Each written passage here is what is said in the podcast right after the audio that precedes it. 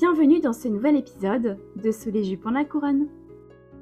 Les relations familiales chez les Tudors étaient souvent tendues et certains membres de la famille finissaient même sur l'échafaud. Henri VIII a fait décapiter deux de ses six femmes, des membres de la famille de sa mère, et sa fille, Élisabeth Ier, prenait parfois exemple sur papa, même si elle était plus mesurée. Sa victime la plus connue, sa propre cousine, la reine d'Écosse, Marie Stuart.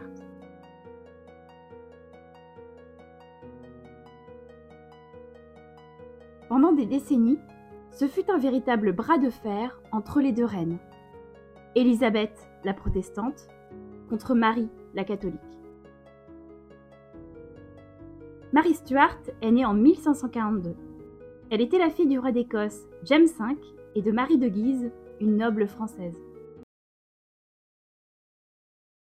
Son père mourut une semaine seulement après sa naissance, après avoir prononcé les célèbres mots Tout a commencé par une fille, et tout finira par une fille. Rapidement, la petite Marie est perçue comme un atout sur l'échiquier politique écossais, et son mariage est très vite arrangé. On la destine au fils d'Henri VIII et de sa troisième femme, Jane Seymour. Cependant, les fiançailles tombent vite à l'eau quand les Écossais refusèrent l'union. Bien entendu, cet affront mit Henri dans une rage folle, surtout que la mère de Marie avait refusé de l'épouser, ayant été refroidie par l'habitude du roi Tudor de décapiter ses femmes pour tout et rien. Marie fut ensuite promise au dauphin de France, François, le fils du roi Henri II de France et de la célèbre Catherine de Médicis. Le but de ce mariage était simple créer une alliance entre la France et l'Écosse, deux pays catholiques, pour contrer la puissante Angleterre protestante. Marie arriva en France en 1548, à l'âge de six ans.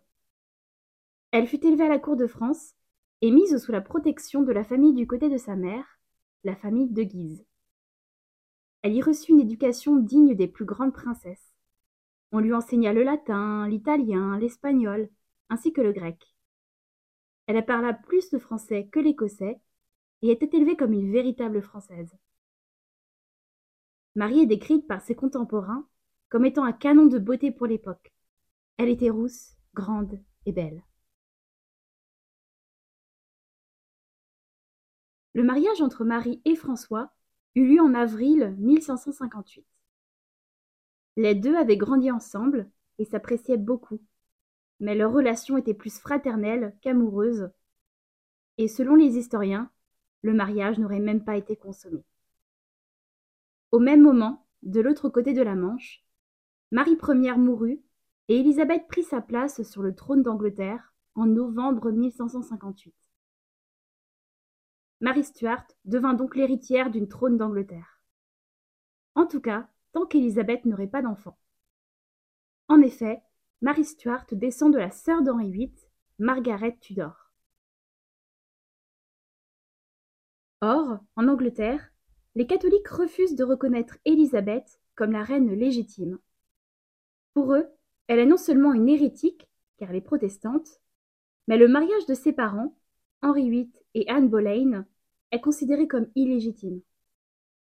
Marie est donc considérée comme la véritable reine d'Angleterre, et des complots commencent à émerger pour assassiner Élisabeth et la remplacer par Marie. Sur le continent, Marie vit de son côté un véritable drame. Elle devint veuve à 18 ans, après deux ans de mariage, lorsque François, devenu le roi François II, décède en 1559, probablement d'une otite car il était de santé fragile.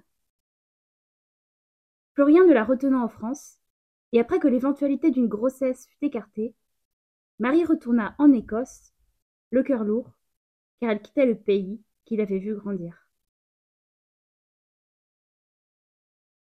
Ce départ marqua également la fin de l'enfance de Marie. Naïve, elle pensait que sa cousine Élisabeth n'y verrait pas de mal à ce qu'elle clame haut et fort ses prétentions au trône d'Angleterre. Or, Élisabeth vit cela comme un affront et ce fut le début des hostilités entre les deux cousines. Marie s'attendait à un accueil chaleureux lors de son retour en Écosse. Elle a dû être bien déçue. L'Écosse était devenue protestante, au même titre que l'Angleterre. Par conséquent, pour une bonne partie des Écossais, Marie était une reine étrangère et pratiquait une religion qui l'était tout autant. Le choc est d'autant plus violent car la cour d'Édimbourg n'est en rien comparable avec la cour de France, bien plus raffinée. Marie a dû donc s'adapter et s'imposer à cette cour écossaise, peuplée de nobles sans cesse en conflit les uns avec les autres, et peu accueillants. Heureusement, elle put compter sur le soutien de James, le duc de Moray, son demi-frère. Étant une catholique dans un pays à présent plus protestant que catholique, Marie prônait la tolérance religieuse. Et en juillet 1565, sa vie bascula. Elle rencontra et tomba sous le charme de Henry Stewart, le comte de Darnley, et l'épousa. C'était un mariage d'amour, mais ce fut avant tout le début de la fin pour la jeune femme. Cette union était loin de faire l'unanimité, en particulier auprès de la reine d'Angleterre Élisabeth, qui avait essayé de marier Marie à Robert Dudley, un de ses favoris. Disais, Élisabeth voyait d'un très mauvais œil le mariage de Marie avec un descendant Tudor. Cette alliance était une menace, car beaucoup tentaient de la détrôner. Malheureusement pour Marie, ce mariage n'était pas seulement mal vu, il s'avéra également être catastrophique. Son époux était tout sauf un prince charmant. Il était vicieux, faible, ambitieux, infidèle, et avait même un problème avec la boisson. Pour la jeune reine, ce fut une véritable déconvenue. Le mariage atteint un point de non-retour en mars 1566, quand Marie assista à une véritable scène d'horreur. Elle employait David Rizzio, un homme d'origine italienne, comme son secrétaire. Lord Darnley organisa un complot visant Rizzio, qu'il soupçonnait d'être l'amant de sa femme. La nuit du 9 mars 1566, alors que Marie enceinte dînait avec son secrétaire et des amis au palais de Holyrood, son mari fit irruption dans la pièce, accompagné par d'autres lords. Elle fut menacée et forcée d'assister au massacre de Rizzio, qui fut poignardé une cinquantaine de fois. La naissance de leur fils, James, en juin 1566, ne suffit pas à réconcilier le couple. Et Marie décida de se séparer de ce mari encombrant et dangereux. Selon certaines rumeurs, elle ne choisit pas de lancer une procédure de divorce, mais plutôt une solution un peu plus radicale. En effet, le 9 février 1567, alors que Darnley se remettait d'une maladie, sa demeure explosa, et alors qu'il tentait de fuir le brasier, il fut étranglé. Cependant, est-ce possible d'affirmer qu'avec certitude que Mary Stuart est à l'origine du meurtre de son mari? Eh bien non, aucune preuve n'existe en ce qui concerne la culpabilité de Marie. Qui plus est, Darnley s'était fait de nombreux ennemis. Par conséquent, la liste des suspects est plutôt longue. Enfin libérée de ce fardeau, Marie prit une nouvelle mauvaise décision. Trois mois après la mort de son époux, elle se remaria avec James Hepburn, le comte de Bothwell. Selon certaines sources et rumeurs, elle aurait également été la maîtresse de ce dernier avant la mort de son premier mari. Qui plus est, Bothwell fut accusé du meurtre du premier époux de Marie, et bien qu'il ne fût jamais reconnu coupable pour ce crime, cela entacha la réputation de Marie Stuart. Cette union entre la reine et Bothwell était vue d'un très très très mauvais œil par les membres de la cour écossaise. Elle fut emprisonnée au château de Leven, où elle aurait donné naissance à des jumeaux mort-nés. Le couple fut forcé de se séparer, et Bothwell mourut en 1578, sans jamais recevoir sa femme, qui parvint en mai, en mai 1568 à s'échapper de sa prison et à rassembler des troupes pour contrer les lords protestants qui remportèrent la bataille. Marie n'eut qu'une solution, abdiquer en faveur de son fils, qui devint Jacques VI, et fuir en Angleterre, où elle espérait être accueillie à bras ouverts par sa cousine Élisabeth Ier. Marie déchanta rapidement à son arrivée en Angleterre, où elle fut emprisonnée dans plusieurs châteaux, tels que le château de Bolton, de Tudbury ou de Chartley, et ce, pendant dix-neuf ans, par Élisabeth, qui la voyait comme une menace et préférait la séquestrer pour mieux la contrôler. Marie souffrit tellement de cette captivité que rapidement elle ne ressemblait plus à la belle jeune femme qu'elle était auparavant. Elle prit par exemple beaucoup de poids dû au manque d'activité physique. Malgré les nombreuses plaintes et demandes de Marie adressées à sa cousine, elle refusa de libérer sa prisonnière, qu'elle, et surtout ses conseillers, considéraient comme une véritable menace pour la vie de la reine d'Angleterre. En effet, Marie représentait un véritable espoir pour les catholiques anglais, ainsi que pour les pays toujours fidèles au pape et à la religion catholique, comme par exemple l'Espagne. Le roi d'Espagne, Philippe, haïssait profondément Élisabeth et la religion protestante. En effet, à cette époque, les deux pays étaient en quelque sorte en guerre froide. Il n'y avait pas de bataille à proprement parler, mais l'Espagne et l'Angleterre étaient en compétition pour la colonisation du Nouveau Monde, et si un navire anglais pouvait couler un navire espagnol et lui voler ses richesses rapportées du Nouveau Monde, c'était avec plaisir. Élisabeth sans pour autant les encourager publiquement, ne condamnait pas ces actes de piraterie. Pour Philippe, il n'y avait qu'une seule solution détrôner Élisabeth et installer Marie Stuart sur le trône afin de rétablir enfin la vraie foi en Angleterre. Au moins quatre complots furent organisés autour de Marie Stuart. Tout d'abord, en 1571, le complot Ridolfi, organisé entre autres par Philippe, le pape Pie V, Thomas Howard, le duc de Norfolk, qui avait l'ambition dévorante des Howard, ainsi que Mary Stuart, qui cherchait par tous les moyens à obtenir sa libération. Le but était d'envahir l'Angleterre de deux côtés et d'assassiner la reine. Grâce à plusieurs avertissements, et surtout à la ténacité sans nom et à la perspicacité de Francis Walsingham, le secrétaire d'État et maître espion d'Élisabeth, le complot fut découvert. Le duc de Norfolk fut emprisonné et après avoir été reconnu coupable de haute trahison, fut décapité à la Tour de Londres en juin 1572. Un autre complot vit le jour en 1583.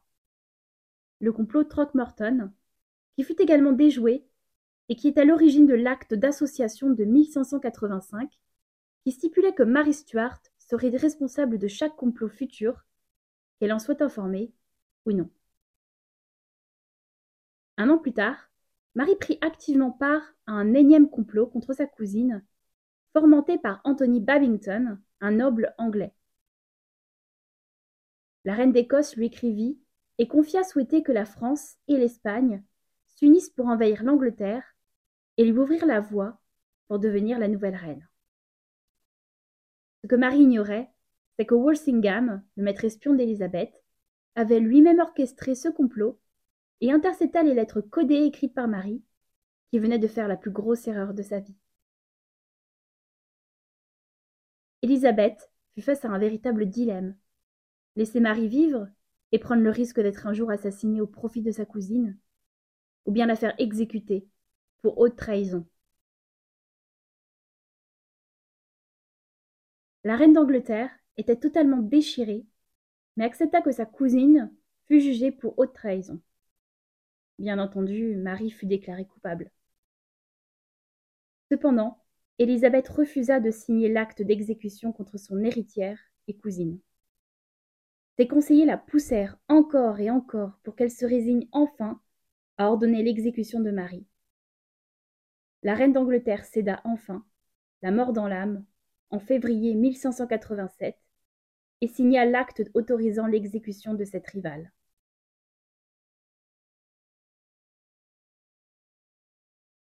le 8 février 1587, dans le grand hall du château de Fotheringay, Marie Stuart monte, digne sur l'échafaud, et quelques minutes plus tard, le bourreau lui trancha la tête, mettant ainsi fin au duel des deux reines. Cette décision d'Élisabeth ne fut pas sans conséquence. Philippe II d'Espagne fut outré en apprenant que la reine avait fait exécuter sa cousine, une catholique. plus est, Élisabeth soutenait les révoltes aux Pays-Bas contre la domination espagnole et l'autorité du roi d'Espagne, qui décide d'agir une bonne fois pour toutes contre l'Angleterre et le protestantisme. Il prend la décision historique d'envoyer en 1588 une flotte d'environ 130 navires et 50 000 hommes pour envahir l'Angleterre et détrôner cette reine bâtarde. C'est ce que nous appelons aujourd'hui l'invincible Armada. Or, cette armada porta très mal son nom, elle n'avait rien d'invincible, et se solda par un terrible, terrible échec. En effet, les Espagnols n'avaient pas l'habitude des vents qui balayaient les côtes du sud de l'Angleterre. De nombreux navires sombrèrent, avant même d'avoir pu livrer bataille contre les troupes d'Élisabeth. La défaite de l'Armada marqua le début d'un véritable âge d'or pour l'Angleterre, et fut un coup dur pour le royaume d'Espagne. Élisabeth suivit sa cousine dans la tombe en 1603, mais pas sans avoir secrètement préparé sa succession. N'ayant pas eu d'enfant, elle nomma Jacques VI, le roi d'Écosse, comme son héritier. Ce dernier n'est autre que le fils de Marie Stuart, et devint roi d'Écosse et d'Angleterre sous le nom de Jacques Ier, le premier roi de la dynastie Stuart. Jacques décida de rendre hommage à sa mère et lui fit construire un magnifique tombeau dans l'abbaye de Westminster que vous pouvez toujours admirer si vous visitez un jour l'abbaye. Marie Stuart continue aujourd'hui de faire parler d'elle, non seulement à cause de sa vie marquée par de nombreuses tragédies et par sa fin sur l'échafaud, mais également à cause de l'impact qu'elle aura eu. En effet, lorsqu'Élisabeth Ier a ordonné l'exécution de sa cousine, une reine ointe et couronnée, elle a créé un précédent en prouvant que même un monarque de droit divin pouvait être décapité. Ce précédent a donc mis à mal le principe même de la monarchie, mais a également permis l'exécution du roi Charles Ier, le petit-fils de Marie, en 1649. Nous pouvons même suggérer que l'assassinat de Marie pourrait être à l'origine de la Révolution française qui se solda par l'exécution de Louis XVI et de sa femme Marie-Antoinette. Et si nous allions encore plus loin, en disant que l'assassinat en septembre 1898 de l'impératrice d'Autriche Elisabeth de Wittelsbach, la célèbre Sissi, est aussi une conséquence de cette décision d'Élisabeth, tout comme le serait également l'exécution de toute la famille impériale russe en 1918. Certains pourraient dire que cette théorie est tirée par les cheveux. Mais quand on constate que moins d'un siècle après la mort de Marie Stuart, le peuple commence à faire tomber la tête de roi et reine couronnés, il est dur de ne pas faire le rapprochement.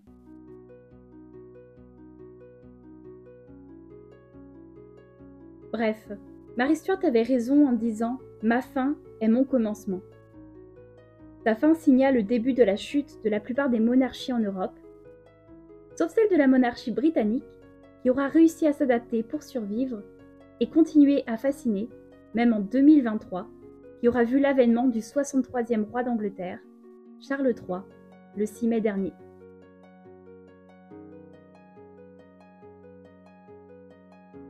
Pour finir, nous pouvons dire que Marie Stuart doit jubiler, car ce sont ses descendants à elle qui occupent le trône d'Angleterre, une victoire à titre posthume pour l'une des femmes les plus combatives de l'histoire anglaise. Merci à tous d'avoir écouté ce podcast et à très bientôt pour un nouvel épisode de Sous les jupons de la couronne.